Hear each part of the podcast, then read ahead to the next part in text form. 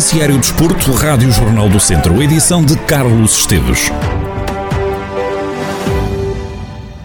João Pique é o convidado desta semana do Centro Desportivo. O antigo capitão do Académico de Viseu deixou os relevados há poucos dias e foi este o ponto de partida para recordar uma carreira que começou em Moura, bem novo, e terminou em Viseu aos 35 anos. Nesta entrevista, João Pica confessa que não esperava já dizer adeus aos relevados.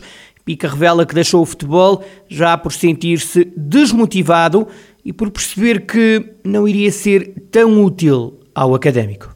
Tinha planeado, se calhar mais para o final desta época, uhum. Eh, até porque já tinha falado com, com os responsáveis do clube em relação a isso, não tinha planeado ser tão, tão rápido e neste, neste mês de janeiro. Já vinha um bocado desmotivado no último mês, eh, já, já vinha um bocado desmotivado, depois entretanto apanhei o Covid. Quando cheguei já estava a equipa técnica nova e depois de uma conversa com a equipa técnica percebi que se calhar não ia ser, não ia ser tão útil como, como foi noutros anos e a minha decisão foi, foi, foi falar com, com o Presidente, com quem eu tenho muita confiança e, e temos uma boa relação. E, epá, e resolvi, resolvi seguir outro caminho e, deixar, deixar, deixar este ano de jogar.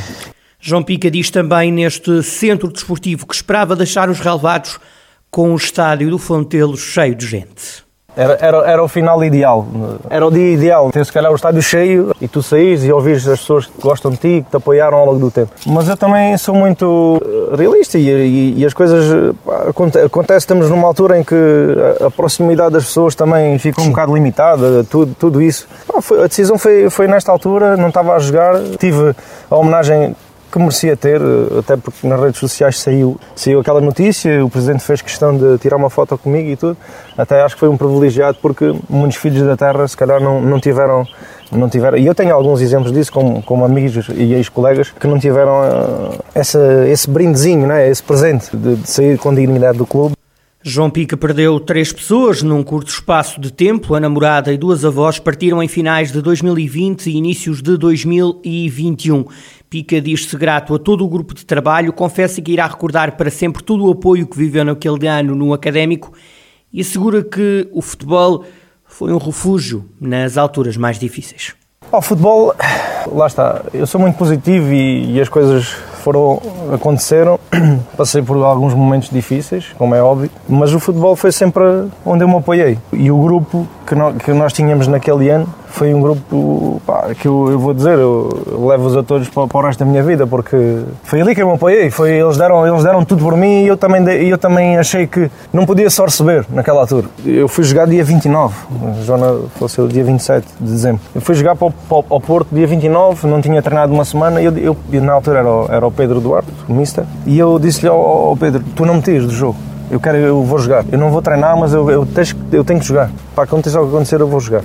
E ele não te preocupes com isso, deixa estar, deixa estar tranquilo, depois logo falamos. E pá, oh Pedro, só te peço isso, não me tires. E ele, ele pôs-me no jogo e nós ganhamos. Não há palavras que descrevam isso. Foi amizade, foi compromisso, isso já havia, havia já isso na equipa, mas naquele dia foi, foi superação, foi tudo. João Pica, no Centro Desportivo desta semana, a entrevista já está disponível no YouTube do Jornal do Centro. A equipa de juvenis do Tondela conquistou a primeira vitória da segunda fase do Campeonato Nacional.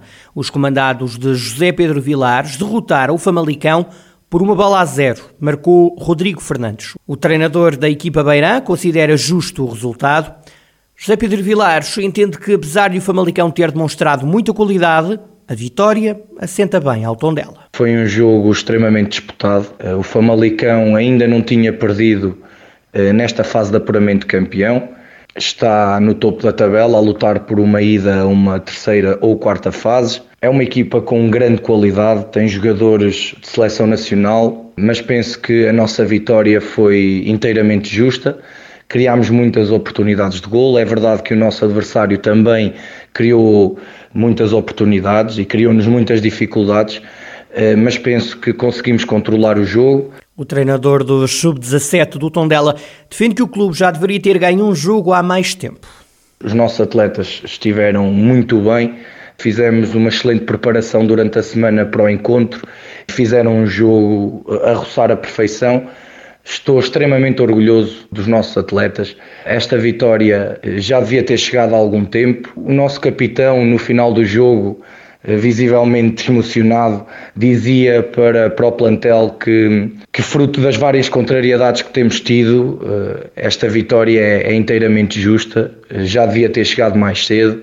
Eh, nós perdemos no último fim de semana contra o Rio Ave, em casa do primeiro classificado, no último segundo. São golpes duros numa equipa que trabalha, que trabalha no limite, e foi uma vitória do, do acreditar, da união, do compromisso.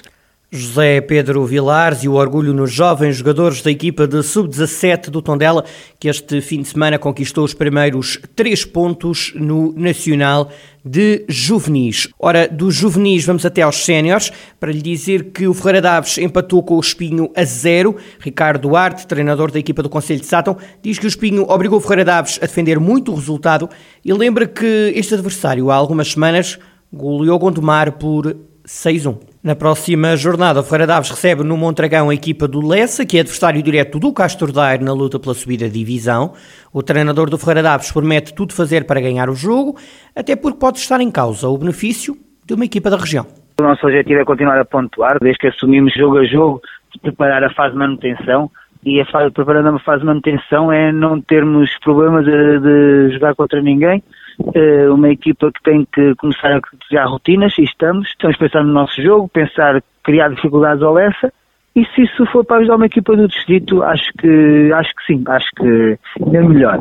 Isso vem por acréscimo. É um jogo muito complicado, temos aqui como na festa final do campeonato eh, alguns jogos complicados, que equipas estão a lutar pela fase subida. Se no final conseguirmos ajudar uma equipa do distrito, é melhor ainda, porque eu acho que, de, como eu disse, a manutenção do Ferreira Daves, a manutenção do Castro Daire, só vem ajudar ao futebol da Associação Futebol Viseu. Ricardo Duarte, a pensar também no benefício do futebol distrital, caso consiga travar o Lessa, próximo adversário do Ferreira Daves, Lessa que recordo é adversário direto do Castro Daire pela subida de divisão. Castro Daire que empatou contra aquela que Vasco Almeida, o técnico dos castrenses, considera a melhor equipa do campeonato. Vasco Almeida lê este ponto conquistado pelo clube diante do Salgueiros como um empate contra o melhor. Ora, o treinador dos castrenses assume que foi justo o Castro Daire ter marcado primeiro relativamente ao Salgueiros. Com este empate, o Castro Daire passou, no entanto, a não depender do que fizer daqui em diante para chegar ao segundo lugar da Série C do Campeonato de Portugal. Portugal.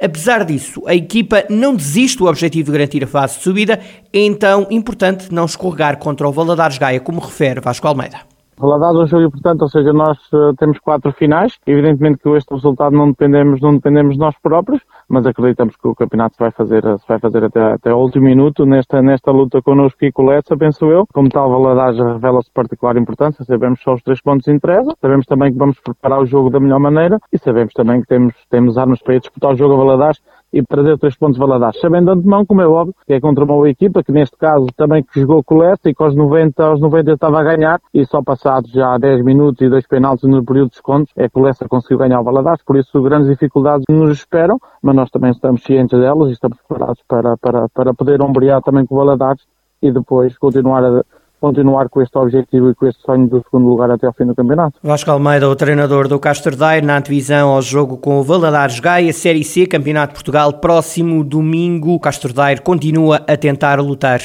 pela fase de subida à segunda Divisão Nacional.